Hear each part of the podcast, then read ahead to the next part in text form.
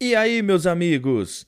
Júnior Luke na voz novamente, e no episódio do Destrinchando Podcast de hoje, farei um especial dia, ou melhor, Semana do Rock, em homenagem ao dia 13 de julho, que é comemorado o Dia Mundial do Rock. Falarei das gerações de sucesso do estilo durante as décadas de 80, 90 e 2000 no Brasil. E como diria a pensadora contemporânea Cristiane Torloni, hoje é dia de rock, bebê. Somos tão Os pais sem voz, pais sem voz, não é paz, é bebê. O rock surgiu nos Estados Unidos na década de 1950.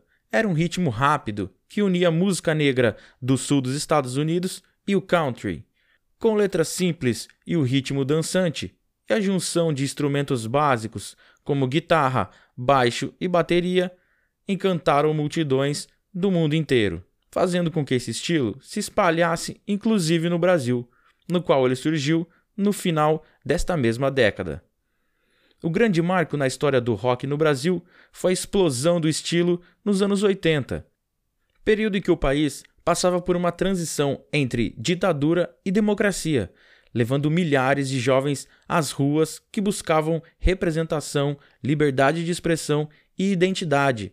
O som da geração 80 tinha grande influência vinda do punk, do pós-punk e new wave, que tinha um som mais pesado e letras voltadas à política. esse movimento de rock como movimento, que no Brasil começa só nos anos 80, o mundo já estava vivendo desde 69, 70, é, todo o movimento rock, hip, é, flower power, tudo isso. Aqui, o Brasil a gente na ditadura, então atrasou. surgindo aí inúmeras bandas em diferentes estados do país, cada uma com características da sua região e muitas delas com grande destaque até hoje. Em São Paulo, as que marcaram história e retratavam o caos da cidade foram Titãs, Ultraje a Rigor, RPM e Ira. No Rio de Janeiro, algumas tinham um apelo mais romântico, como a banda Blitz, e outras com influências do blues, como Barão Vermelho, Kid Abelha, Lobão e Lulu Santos. E também tinha os Paralamas do Sucesso, que misturava o rock, o ska e o reggae. Em Brasília, a ideia era falar da rotina da cidade, pois os jovens de lá eram filhos de professores, diplomatas e políticos, e não tinham muitas coisas para se divertir, visto que a cidade foi projetada para o trabalho e não para o lazer. Dentre elas, as de maior destaque foram Aborto Elétrico, que mais tarde geraria a Grande Legião Urbana, liderada por Renato Russo, e Capital Inicial, liderada por Dinho Ouro Preto. Na região sul, destacavam as bandas Engenheiros do Havaí e Nenhum de Nós. Na Bahia, o visceral Camisa de Vênus. Os maiores letristas da época foram Renato Russo e Cazuza.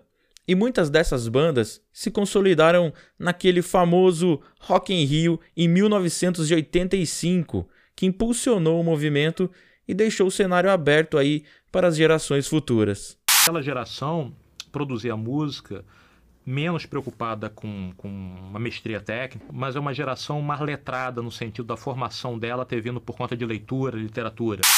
Diferente das particularidades dos anos 80, a geração dos anos 90 veio trazendo mais acidez e sagacidade, digamos que veio metendo o pé na porta.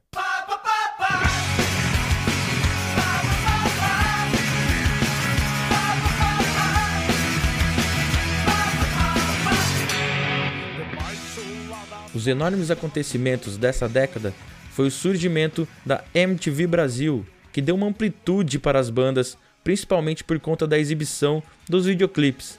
Essa geração também tinha a capacidade de criar misturas rítmicas, como o rock, o reggae, o rap e ritmos nordestinos. Bandas como Raimundos, que não tinha pudor nenhum em misturar o hardcore e o forró nordestino em suas composições, criando o famoso forrocore. Os tambores da nação zumbi, juntamente com o gênio Chico Sainz, levaram à raiz do maracatu, onde despontou o movimento Mangue Beat.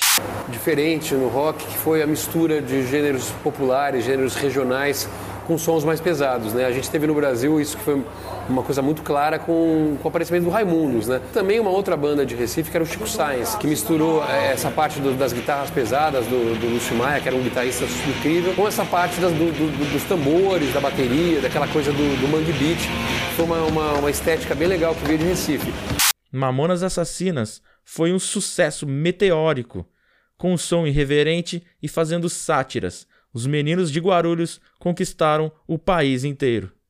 A presença do hip hop também passou a ser cada vez mais forte no rock da geração, sendo que o grupo que melhor representa a fusão é o Planet Hemp, que falava abertamente sobre um assunto polêmico até hoje: a descriminalização da maconha. Já os mineiros do skunk traziam a mistura do rock e do reggae em suas canções, assim como o rapa, que tinham em suas letras forte apelo social.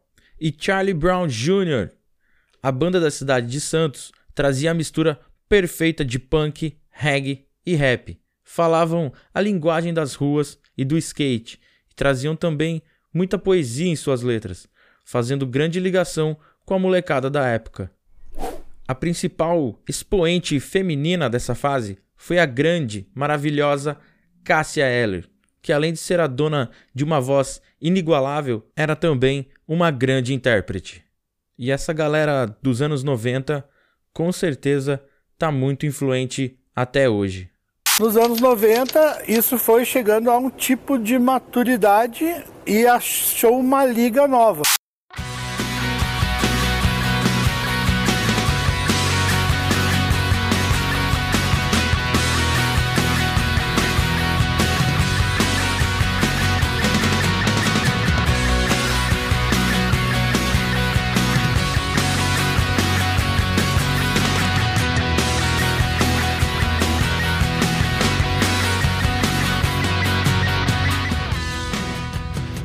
A cena do rock no Brasil foi ainda mais fortalecida nos anos 2000, com a chegada de novas bandas como CPM 22, que veio com seu hardcore melódico.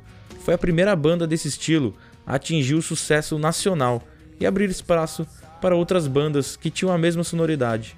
No mesmo período, surgiram bandas como Detonautas, Tijuana e Cachorro Grande. Outro espaço conquistado fortemente no rock foi através da cantora Pitty, que entrou para o seleto grupo de roqueiras influentes como Cássia Eller e Rita Lee. Em meados de 2005, tivemos, acredito eu, o último movimento legítimo do rock no Brasil.